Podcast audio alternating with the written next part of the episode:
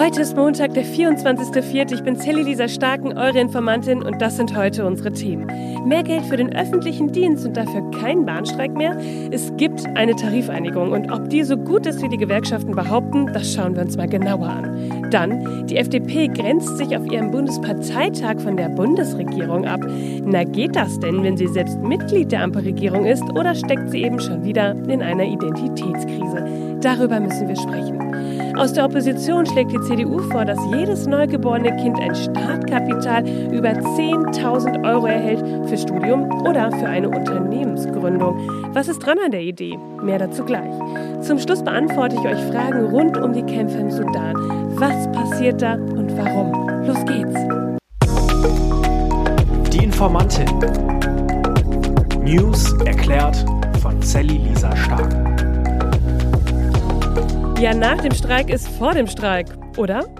Wir haben einen guten und fairen Tarifabschluss für die mehr als 2,5 Millionen Beschäftigte für von Bund und Kommunen getroffen. Das war Innenministerin Nancy Faeser. Ihr habt's gehört, es gibt eine Tarifeinigung. Knapp 48 Stunden nach Beginn des Bahnstreiks am Freitag. Was genau ist jetzt dabei rausgekommen und heißt das, dass wir erstmal wieder pünktlich mit der Bahn rechnen können? Das ist die größte Tarifsteigerung in der Nachkriegsgeschichte im öffentlichen Dienst. Dann ist es, glaube ich, so, dass äh, bei aller auch Komplexität der Lösung, die sich manchmal nicht ganz leicht erschließt, deutlich wird, dass das hier eine nachhaltige Verbesserung der Einkommenssituation ist. Ja, das hört sich doch erstmal ganz gut an, was der Gewerkschaftschef von Verdi, Frank Wernicke, da sagt. Aber schauen wir mal genauer rein. Nach dem Streik der Bahnmitarbeiterin am Freitag, die wir alle auch so ein bisschen gemerkt haben, da haben sich Bund, Kommunen und Gewerkschaften an einen Tisch gesetzt und ein paar Stunden wirklich unfassbar heiß diskutiert. Ja, und dass das nicht die erste Gesprächsrunde war, darüber haben wir ja auch schon öfter gesprochen. Und jetzt kam dabei raus, zum 1. März 2024, also im nächsten Jahr, sollen die Entgelte in einem ersten nächsten Schritt für alle Beschäftigten im öffentlichen Dienst um einen Sockelbetrag von 200 Euro angehoben werden. Und dann gibt es noch einen zweiten Schritt und da soll dann dieser erhöhte Betrag noch einmal um 5,5 Prozent steigen und die Erhöhung soll in jedem Fall 340 Euro betragen. Und die Laufzeit der Vereinbarung soll dann 24 Monate betragen. Ja, und dazu kommt dann noch eine steuer- und abgabenfreie Sonderzahlung von insgesamt 3000 Euro. Und die gibt es in mehreren Stufen. 1240 Euro, die bekommen die Leute schon im Juni. Weitere 220 Euro dann jeweils in den Monaten von Juli bis Februar 2024. Ja, das hört sich ja erstmal gar nicht so schlecht an, oder? Die Gewerkschaften, die sind auf jeden Fall zufrieden. Und wer die Chef Frank Wernicke sagte, Zitat, mit unserer Entscheidung, diesen Kompromiss einzugehen, sind wir an die Schmerzgrenze gegangen. Er findet aber auch, dass der Abschluss ab 2024 im März deutlich mehr Geld für die Beschäftigten bedeuten würde. In den unteren Entgeltgruppen seien dies bis zu 16,9 Prozent und für die allermeisten Beschäftigten auf jeden Fall bis zu 11 Prozent. Aber sehen das alle so zufrieden wie Wernicke? Ich habe dafür mal kurz Twitter geöffnet und da zeichnet sich ein etwas anderes Bild. Gut, auf Twitter, da regen sich ja sowieso immer alle schnell auf, aber ein paar dieser Tweets möchte ich euch zur Meinungsbildung nicht vorenthalten. Eine Person twittert, Zitat, keine Erhöhung bis März 2024 bedeutet bei aktueller Inflation faktisch eine Reallohnkürzung von über sieben Prozent im öffentlichen Dienst. Einmalzahlung hilft ja nicht nachhaltig gegen Inflation. Das ist unfair und in Zeiten von Fachkräftemangel unklug. Oder diesen Tweet hier. Mit diesem Kompromiss wurde genau das gemacht, was vorher abgelehnt wurde. Erstens, die 3000 Euro Einmalzahlung werden als Teil des Tarifabschlusses verkauft. Zweitens, ein Jahr Nullrunde. Drittens, danach eine Erhöhung, die kaum Inflation ausgleicht. Und viertens, extrem lange Laufzeit. Ja, neben diesen Tweets habe ich noch Dominik Stark gefragt, was er denn dazu sagt. Er ist selbst auf der Intensivstation tätig und Vorstandsmitglied der Pflegekammer NRW. Dominik, was sagst du zu den Tarifeinigungen? Ja, nach einer sehr langen und zähen Auseinandersetzung hat man jetzt eine Einigung. Es sind viele Kompromisse auf beiden Seiten gefallen. Ich finde aber, insbesondere für die Arbeitnehmer gibt es doch den einen oder anderen Knackpunkt, insbesondere die lange Laufzeit von 24 Monaten und erst eine Reallohnerhöhung ab dem nächsten Jahr halte ich für nicht so gut gelungen. Das ist meiner Meinung nach zu wenig. Da hätte ich mir deutlich mehr gewünscht. Eine Erhöhung der ähm, Entgeltgruppen wäre jetzt schon angebracht gewesen, um der Inflation natürlich natürlich auch sehr schnell entgegenzuwirken. Diese Einmalzahlungen verpuffen meiner Meinung nach immer sehr schnell und bilden nicht wirklich das ab am Ende des Tages, was dann wirklich auch verloren gegangen ist. Und da hätte ich mir durchaus mehr erwünscht. Es ist aber sehr lobenswert zu sagen, dass die wohl prozentuale Erhöhung ab nächstem Jahr historisch sehr, sehr hoch sein wird. So einen hohen Abschluss hatten wir in den letzten Jahren nicht und das finde ich gut. Das haben sich die Kolleginnen und Kollegen verdient und dort sieht man, dass wenn man sich gewerkschaftlich ähm, engagiert und zusammen auf die Straße geht, dass man da auch was erreichen kann. Aber dennoch hätte ich mir am Ende des Tages vielleicht doch noch ein bisschen mehr für diese Berufsgruppen gewünscht. Ich bin gespannt, wie sich das in Zukunft verhalten wird. Okay, es ist so, dass das Ergebnis ja Teil dessen ist, was eine Schlichtungskommission vorgeschlagen hatte für beide Seiten. Und ob Gewerkschaften zu wenig gekämpft haben oder ob sie sich zu schnell von Arbeitgebern haben einlullen lassen, oder ob das auch alles eine echt gute Einigung ist, das müsst ihr für euch entscheiden. Fakt ist, dass diese Erhöhung die Inflation nicht ausgleichen wird, zumindest nicht in diesem Jahr.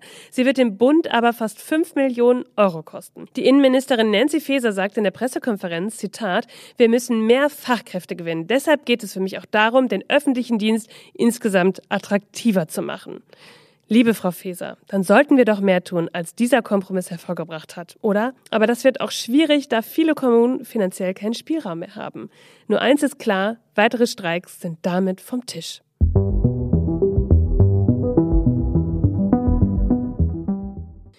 Christian Lindner, der war so richtig in Fahrt in den letzten Tagen. Der Bundesparteitag der FDP ist vorüber. Und was bleibt? Aus diesem Grund, liebe Freundinnen und Freunde, ist das Festhalten an der Schuldenbremse nicht irgendein Fetisch. Es ist noch nicht einmal nur ein Befehl der Verfassung. Es ist ein Gebot der ökonomischen Klugheit, dass wir nicht weiter auf Kosten der Zukunft wirtschaften wenn wir ehrlich sind, wenig Vereinbarkeit mit der derzeitigen Bundesregierung. Und das ist ja irgendwie ein Problem, oder? Denn die FDP gehört ja dazu. Aber die Liberalen befinden sich damit in irgendeiner Art von Identitätskrise. Lindner wirbt, Zitat, für ein nicht linkes Deutschland. Er will den Freiheitsgedanken nach vorn stellen und er möchte, dass Menschen das auch sofort erkennen. Er redet hier in seinem Beitrag ja über die Schuldenbremse, die er einhalten will um jeden Preis. Nennt es wirtschaftliche Vernunft. Er spricht über Klimakleber und wirft ihnen physische Gewalt vor für wegen ihm kleiner Dinge wie das Tempolimit. Und es wurde ein Antrag gegen das vom Bundeskabinett beschlossene Heizungsgesetz von Wirtschaftsminister Robert Habeck auf den Weg gebracht. In dem Gesetz geht es ja darum, dass neue Heizungen ab kommenden Jahr mit mindestens 65 Prozent erneuerbaren Energien betrieben werden. Und im Gesetz steht, nur mit einer beschleunigten Wärmewende kann Deutschland seine Abhängigkeit von fossilen Brennstoffen zügig senken und Klimaschutzziele erreichen. Der FDP-Bundestagsabgeordnete Frank Schäffler sagte auf dem Parteitag, dass Habecks Vorschlag ein Angriff auf das Eigentum der Menschen wäre. Und der Vizepräsident des Deutschen Bundestags, FDP-Mann Wolfgang Kubicki, bringt all das auf einen sehr wahren Punkt. Zitat. Im Deutschen Bundestag gibt es keine Mehrheit ohne die FDP. Das müssen unsere Koalitionspartner begreifen. Links von der FDP gibt es keine Mehrheit, weder im Parlament noch in der Bevölkerung. Und genau da liegt doch bei allem der Kasus Knaxus. Die FDP weiß um ihre Rolle in der Regierung und sie weiß auch, dass sie in einer eher linkeren Regierung ihre WählerInnen bei sich behalten muss. Wie ist das zu schaffen? klare Flagge für liberale Politik zeigen, aber doch das Bündnis in der Regierung aufrechterhalten können? Es klingt für mich schwierig machbar. Die FDP ist damit die Opposition in der Regierung und das eben nicht erst seit Verkehrsminister Volker Wissing für alles eine Ausnahme erhält. Die FDP hat ihren Parteitag unter dem Motto machen, was wichtig wird laufen lassen. Und was wir darunter verstehen, beantworten wir wahrscheinlich alle anders. Ich finde unterschiedliche Meinungen in der Politik wichtig, denn auch unsere Gesellschaft ist ja nicht nur eine Masse. Es wäre ja langweilig, wenn ihr meine Meinung einfach immer nur teilen würdet. Nur wenn man sagt, machen, was wichtig ist, dann bedeutet das eben für mich nicht nur verhindern oder den eigenen WählerInnen zu gefallen. Machen, was wichtig ist, bedeutet, dass man in der Regierung das Land gemeinsam nach vorn bringt. Vor allem und gerade im Klima. Und da hilft uns kein Starrsinn eines Lindners oder eines Wissings weiter und vor allem hilft das auch nicht der FDP selbst. Die müsste sich neu erfinden. Na, Christian Lindner, wie wär's denn, wenn ihr mutig und innovativ Klima und nachhaltiges Wirtschaften unter einen Hut bekämt? Dafür ist doch noch Platz in der Regierung.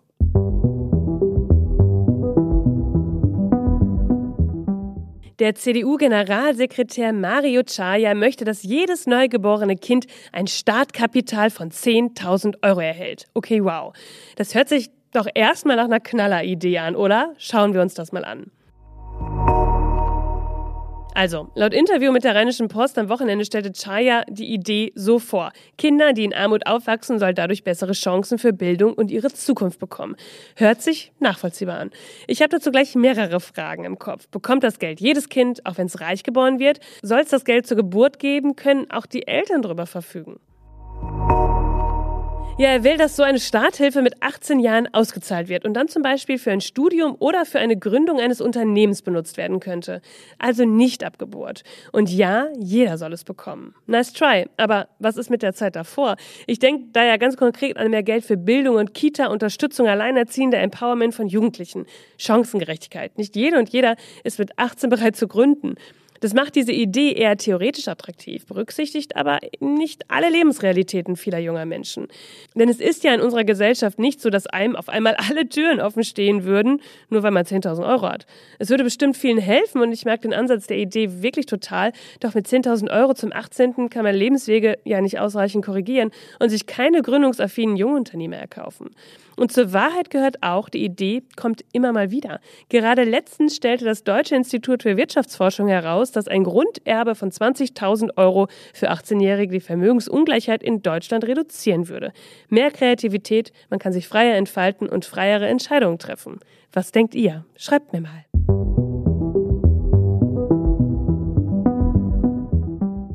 Ihr Lieben, zum Schluss möchte ich mit euch heute noch einmal über den Tellerrand Deutschlands hinausschauen. Ihr habt mir ganz viele Fragen zu den Geschehnissen im Sudan geschickt und wir beantworten davon heute noch ein paar. Was passiert im Sudan? Wer kämpft dort und warum? Kann es bald einen Waffenstillstand geben?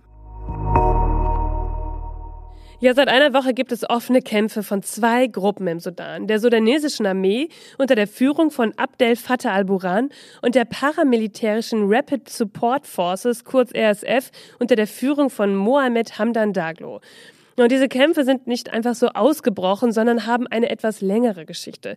Es geht, wie eigentlich immer, um Macht. Al-Burhan und Hamdan Daglo waren früher enge Vertraute des Diktators Omar al-Bashir. Und den haben sie 2019 auf Druck von großen Protestwellen abgesetzt. Beide sind dann ein Regierungsbündnis mit oppositionellen Kräften eingegangen, putschten 2021 dann aber wieder, genau dann, als die Macht von einer Diktatur in eine zivile Regierung hätte übergehen sollen. Tja, und seitdem sind sie Konkurrenten, mal etwas einfach runtergebrochen. Und letzten Dezember gab es dann wieder einen Versuch, eine zivile Regierung einzuführen und die ESF, also die Paramilitärs, die zwar wie eine Armee ausgerüstet sind, aber nicht zu den Streitkräften des Landes gehören, die sollten dabei wieder in die reguläre Armee eingegliedert werden. Und das wollte Mohammed Hamdan Daglo nicht. Er hat seine Armee dann in Stellung bringen lassen und der Streit ist eskaliert in Waffengewalt. Beide Gegner kontrollieren nämlich große Bereiche der Wirtschaft im Land und sie sind quasi der Hinderungsgrund für eine Demokratie. Und die RSF ist bekannt für Goldschmuggel und hat auch wirklich viel Kohle damit gemacht, Söldner zum Beispiel in den Jemen zu schicken. Das Land ist gerade einfach in einem katastrophalen Zustand. Es war schon vor dem Ausbruch der Kämpfe so, dass sich viele Menschen keine Lebensmittel mehr leisten konnten und in vielen Regionen sind sie auch auf humanitäre Hilfe angewiesen. Nur die kommt jetzt eben noch erschwerter. Bislang sind fast 300 Menschen gestorben, es gibt zu wenig Blutkonserven in den Krankenhäusern und der Strom fällt auch immer wieder aus. Es ist eine Katastrophe und das Land steht damit fast vor einem Bürgerkrieg. Beendet unverzüglich diese sinnlose Gewalt. Geben Sie den Menschen vor Ort die Möglichkeit, sich in Sicherheit zu bringen. Lassen Sie zu, dass die Bevölkerung dringend benötigte humanitäre Hilfe erhält und lösen Sie den Konflikt zwischen ihnen durch Verhandlungen, anstatt Sudan in Schutt und Asche zu legen. Das war Außenministerin Annalena Baerbock. Biden hatte am Samstag erste US-Bürger evakuieren lassen. Und dazu sagt die Außenministerin auch, Bisher hat keine angekündigte Feuerpause gehalten. Deswegen sind Bewegungen vor Ort mit einem absoluten Risiko verbunden. Und deswegen ist es für uns auch so wichtig, dass wir zur Feuerpause kommen, weil wir können nur evakuieren, wenn die Menschen vor Ort aus ihren Wohnungen dann auch zu dem Punkt kommen, von wo aus wir evakuieren. Zurzeit liegt der Fokus im Sudan also darauf, dass es Feuerpausen gibt, damit Menschen vor Ort evakuiert werden können und Hilfsgüter auch ankommen können. Weitere Gespräche zu einem Waffenstillstand sind bislang gescheitert. Es ist dramatisch und schlimm. Und wie es in dem Teil der Welt nun weitergeht, das ist offen. Aber wir werden weiter darüber sprechen. Ja, und nach so einer Nachricht zum Schluss zu kommen, das ist gar nicht so einfach. Aber auch das gehört eben bei den News dazu.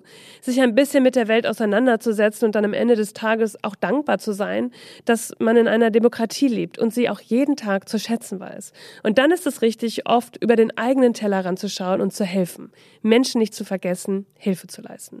Ihr Lieben, ihr findet wie immer alle Quellen und Informationen in den Show Notes. Sprecht drüber, informiert euch selbst, bildet euch eure eigene Meinung. Schreibt mir, wenn ihr Fragen Fragen habt, schickt mir Anregungen oder Sprachnachrichten auf Instagram. Ich freue mich wirklich über jede Nachricht. Und dann hören wir uns am Mittwoch wieder, denn irgendwas passiert ja immer.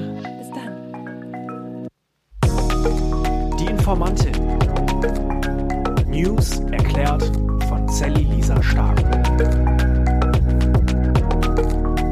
Eine Produktion von 7 One Audio.